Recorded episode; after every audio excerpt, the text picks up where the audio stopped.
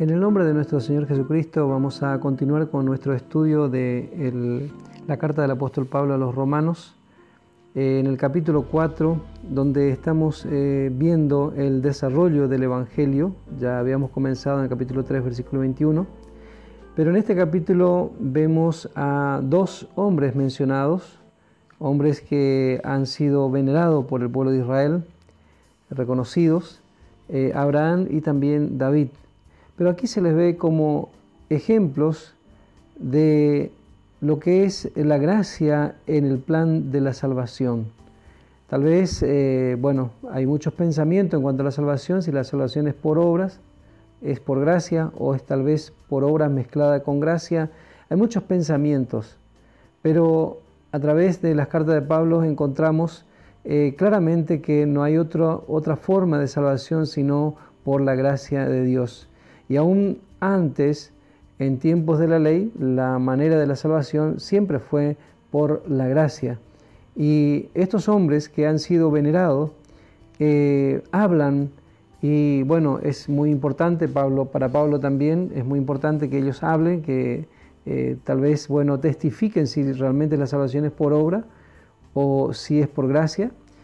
Y en el versículo 1 dice, ¿qué pues diremos que halló Abraham nuestro Padre según la carne o según el esfuerzo carnal? Y el versículo 6 también es llamado David. Dice, como también David habla de la bienaventuranza del hombre a quien Dios atribuye, y aquí encontramos la palabra eh, atribuye o imputa, eh, en este capítulo es la misma palabra, es eh, traducida con otras palabras, tal vez es contada, contar, la palabra contar, o inculpar, imputar, es la misma palabra que acá se traduce atribuye, justicia sin obra, o imputa justicia sin obra. Claramente vamos a prestar atención porque este es el testimonio que encontramos del Antiguo Testamento de estos hombres Abraham y David, que ellos testifican de la salvación totalmente por la gracia de Dios. En este punto de su carta, el apóstol es como que se detiene en su argumento para llamar a estos dos grandes hombres de la Biblia como testigos. Y a ambos se le dio promesas especiales tocante a Cristo. En eh, Génesis 22, el versículo 18, Dice, en tu simiente serán benditas todas las naciones de la tierra, y esto es Abraham, porque por cuanto obedeciste a mi voz. Esto en Génesis 22, el verso 18. En el capítulo 3 de Gálatas, versículo 16, eh, Pablo aclara y dice, ahora bien, a Abraham fueron hechas las promesas y a su simiente no dice y a las simientes como si hablase de muchos, sino como de uno y a tu simiente, la cual es Cristo. Es decir, que la promesa realmente es una promesa especial dada a Abraham, pero tocante a Cristo. En eh, primer lugar, entonces, es llamado Abraham, y en la promesa dada a Abraham, Cristo es visto como la simiente productiva a través de la cual todas las naciones serían bendecidas, y luego como la simiente de David, Cristo es visto como rey, quien reinará sobre las naciones. A primera vista, aparentemente Dios estaba hablando de Isaac simplemente, pero no. Pablo aclara, dice, no es, eh, no, no, dice a las simientes como si hablase de muchos, sino dice a tu simiente y claramente dice la cual simiente es Cristo. Él es la verdadera simiente productiva de Abraham a través del cual eh, él iba a llegar a ser realmente padre de muchas y muchas gentes, así como Dios le había prometido. Ahora, hablando a David, también al principio se podría pensar de que estaba hablando de su hijo Salomón. Y realmente es así en un sentido, pero este es un cumplimiento parcial. Eh, constantemente en, la, en cuanto a profecía se puede ver eso un cumplimiento cercano, un cumplimiento parcial, pero también un cumplimiento lejano que es el cumplimiento total y todas las promesas realmente se cumplen en Cristo Jesús, tanto para Abraham como para David y como vemos en otro capítulo que Pablo habla también de la simiente de la mujer y siempre es Cristo. Por eso todas las promesas de Dios son en el sí y el amén con mayúscula y este es nuestro Señor Jesucristo.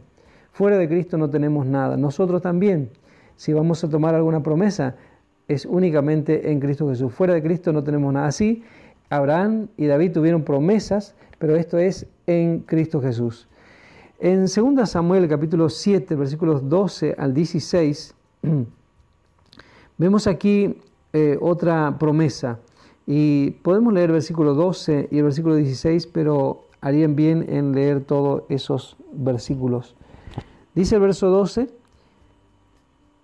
y cuando tus días sean cumplidos y duermas con tus padres, yo levantaré después de ti a uno de tu linaje, el cual procederá de tus entrañas y afirmaré tu reino.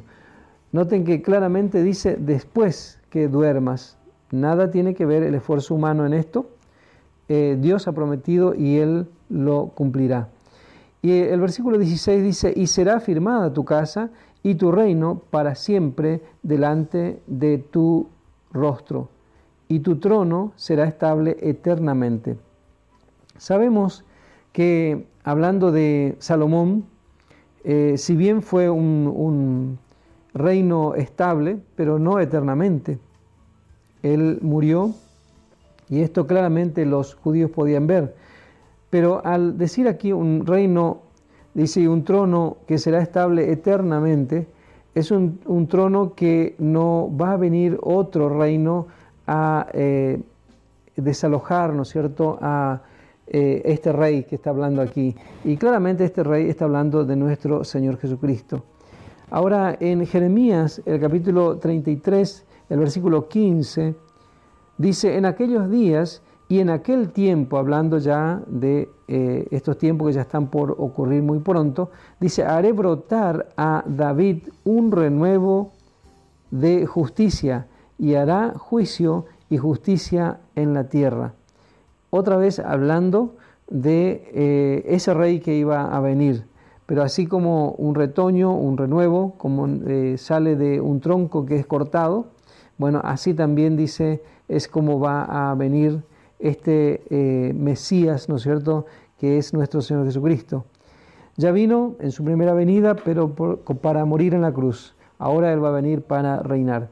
En Lucas capítulo 1, versículo 31, dice, y ahora concebirás en tu vientre y darás a luz un hijo y llamarás su nombre Jesús. Así vemos eh, el testimonio en Lucas hablando de nuestro, de nuestro Señor Jesucristo. El versículo 32 sigue diciendo, este será grande y será llamado Hijo del Altísimo, y el Señor Dios le dará el trono de David su padre. Y note que esto está hablando cuando Jesús eh, iba a venir en su primera venida. Sabemos que él no reinó ahí, aunque él vino con este propósito, pero fue rechazado. Y claramente ahí viene la, eh, la oportunidad para todos los que recibimos a Cristo, porque dice en Juan capítulo 1, versículo 11, que Él vino a los suyos y los suyos no lo recibieron, mas a todos los que le recibieron, a los que creen en su nombre, les dio potestad de ser hechos hijos de Así que el rechazo de los judíos de su rey eh, dio la oportunidad de esta salvación para todos, toda la humanidad, no solamente para los judíos, sino también para los gentiles que acá vamos a ver que cómo eh, realmente podemos llegar a ser hijos de Abraham. Nosotros que no somos eh, judíos podemos llegar a ser también así. Y dice el versículo 33, y reinará sobre la casa de Jacob para siempre, y su reino no tendrá fin.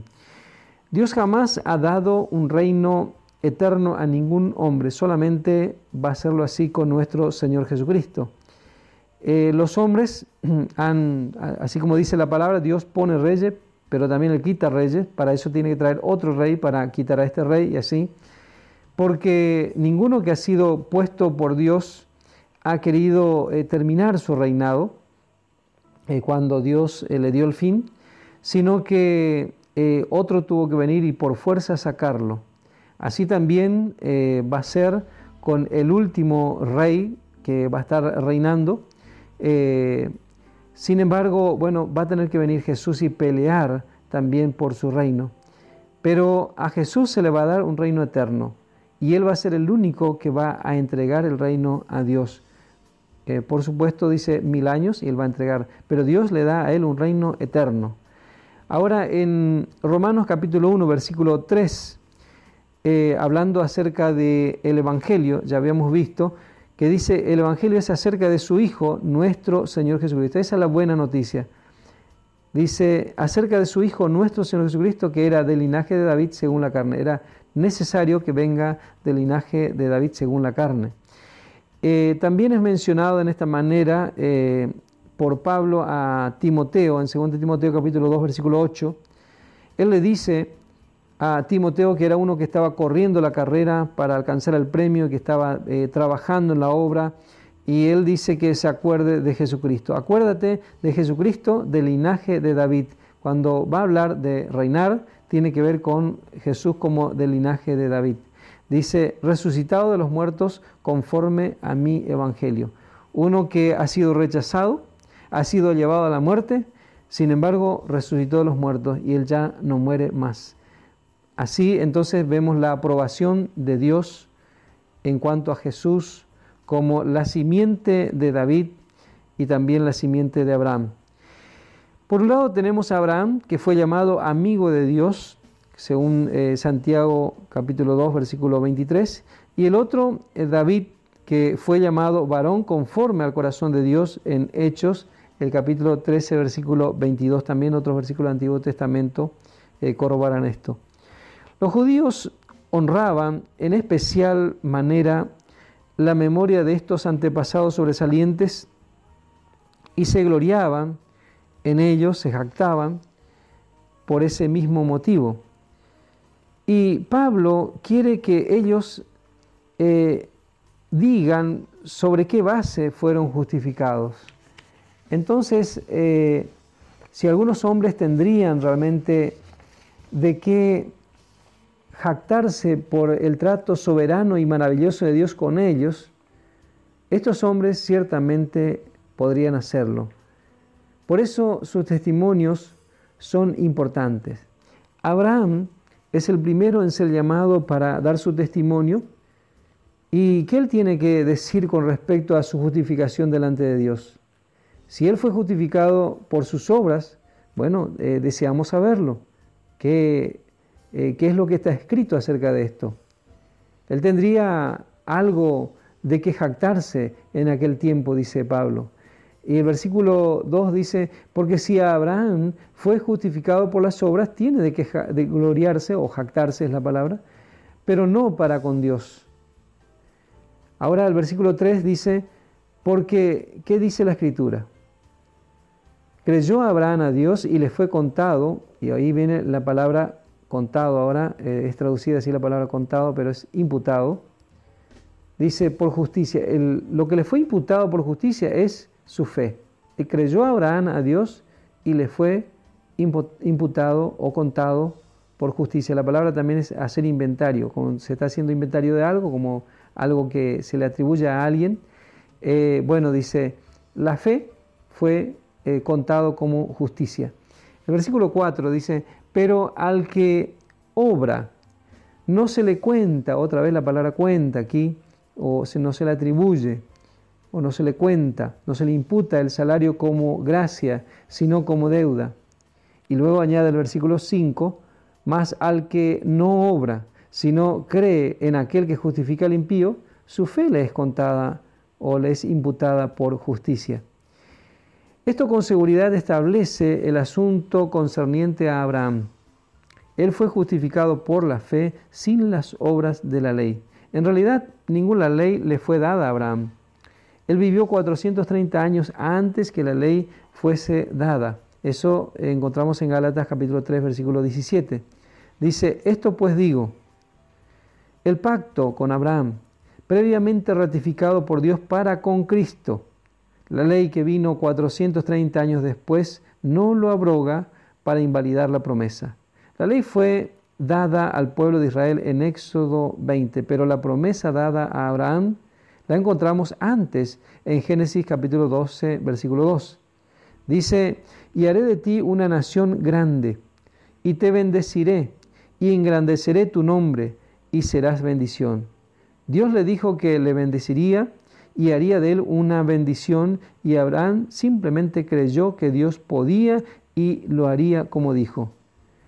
Esto es todo lo que hay acerca de su justificación. Y su heredad en Canaán fue obtenida en la misma manera.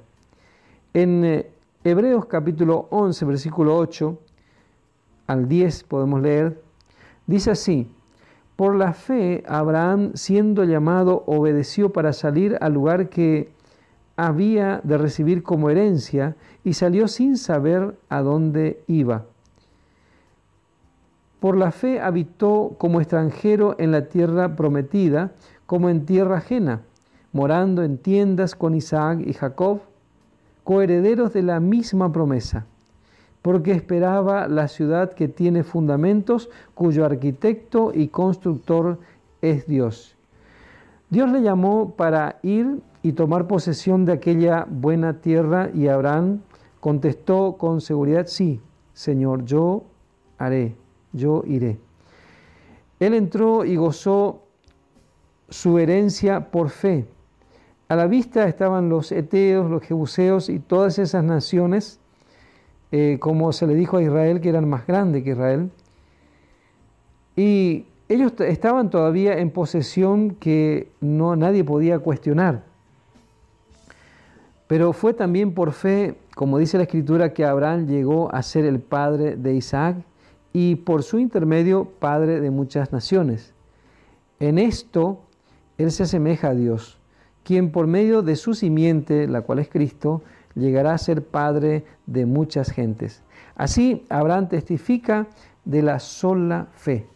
No es una justificación, una justicia que tiene un poco de obras tal vez, sino solamente por fe. Así encontramos este ejemplo entonces en Abraham, un claro ejemplo para que nosotros podamos entender que esta salvación que Dios tiene preparado y que ya está ideada antes de la fundación del mundo, como, habíamos visto, es antes del hombre. No hay algún hombre que se le pueda atribuir este pensamiento de, bueno, tal vez un plan de salvación presentado ante Dios y que Dios aprobó. No, en ningún hombre se le ha ocurrido esto. Solamente a Dios y esta salvación es totalmente por fe. Y acá ya encontramos este testimonio de Abraham, que estamos también eh, contentos por eh, habernos participado este testimonio que únicamente por la fe él obtuvo lo que obtuvo. Que el Señor bendiga ricamente a cada uno.